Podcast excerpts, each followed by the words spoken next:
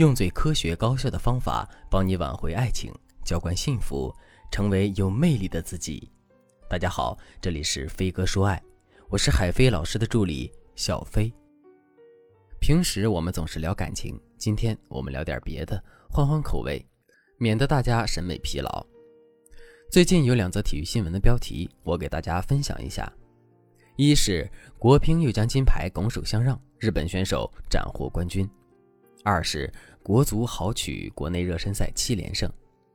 第一个新闻明显充满了负面情绪，国足的新闻似乎则是一种炫耀。乒乓球是中国的国球，大家一定都不陌生，几乎所有的冠军都被中国包揽了。甚至有的人调侃说，拿个全国冠军比拿世界冠军都要难。而足球呢？嗯，估计这是每一个中国人的痛。泱泱大国十四亿人，竟然找不出十几个人能把球踢到世界杯去。乒乓球冠军的争夺，除了实力，也有偶然性。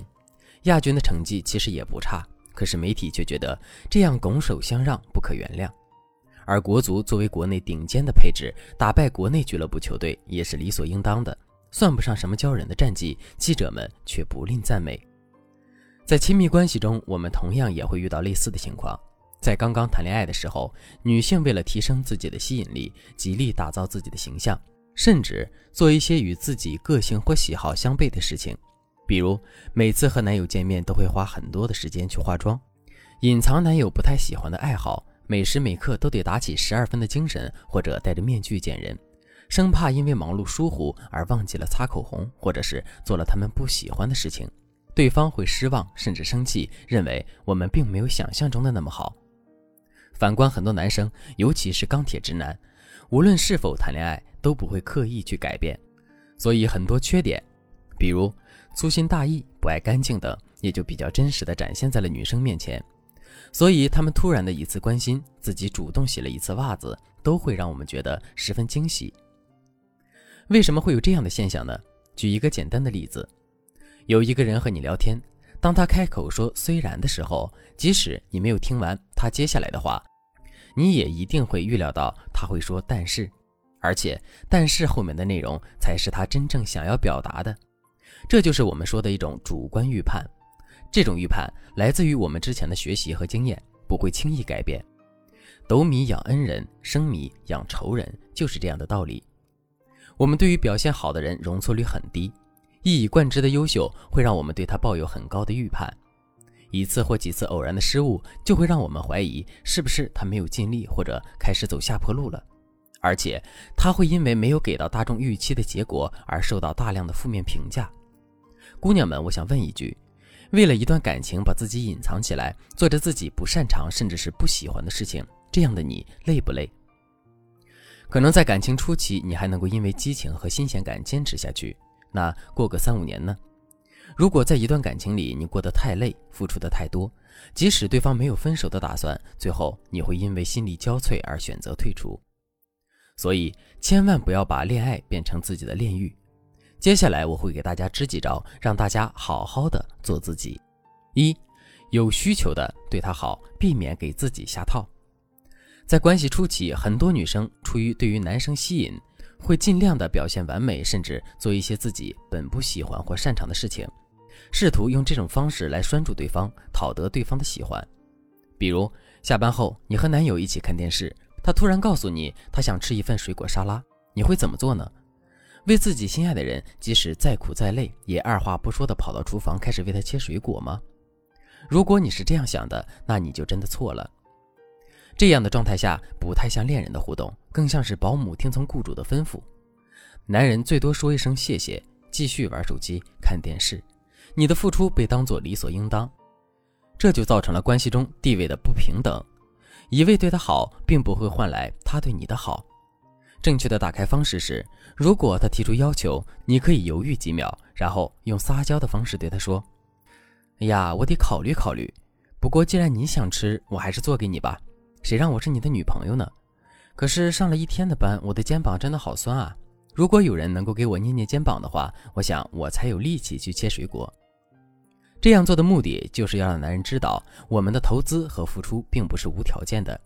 想要吃水果沙拉，就要用肩部按摩来换取。从而把感情的主动权拉向我们这一边。另一方面，这样的行为模式也增加了你们之间的互动。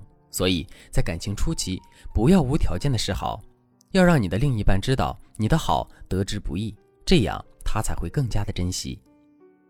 还有的学员问过我这样的问题：我们刚刚结婚的时候非常甜蜜，可现在才不到一年，关系变得很平淡。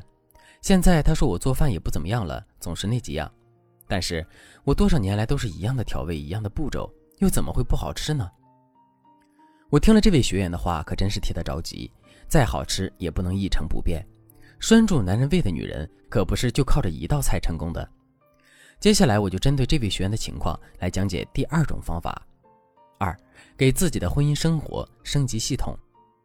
就算你没有玩过游戏，大家也知道游戏是一直不断更新的。每次发布更新之后，都会有新的玩法、新的皮肤等等，就连微信也会偶尔更新一次。最近一次更新后，可以储存九百九十九个表情包了。这下你不用再担心表情包不够用了。大家有没有想过，为什么这些游戏软件要一直不断的更新呢？有需求呗，对吧？要持续吸引老用户呗。没错，一款游戏即便是一开始很受欢迎，如果它不能够保持一定的新鲜度，用户很快就会失去兴趣，产生疲劳，转向其他更有意思的游戏去。同样的道理，就算两个人再合拍、再甜蜜，时间长了也会因为熟悉产生审美疲劳。所以，我们也要学会让自己的婚姻定期升级系统。有很多方式值得我们去尝试，比如换一个不一样的发型，让他回家之后就能发现你最直观的改变；可以去一家新的餐厅尝尝异域风情的菜色；一起学习一种新的技能，像摄影、手工艺品制作等。这些新的生活元素就是婚姻生活不断更新的内容。当然，孕育生命就是直接增加游戏角色，算是重大版本的更新了。这对婚姻的积极刺激自然非同凡响。所以，我们一定要记得时常给这盘菜加点料，换换口味，不要让婚姻变得平淡无味。婚姻的更新对于一些思想比较保守的人来说，可能是一件困难的事情。除此之外，我们还有更加简单的个性隐身法，操作方法更简单。如果你想了解更多，赶紧添加微信文姬零幺幺，文姬的全拼零幺幺，来获取导师的针对性指导。好了，今天的内容就到这里了，我们下期再见。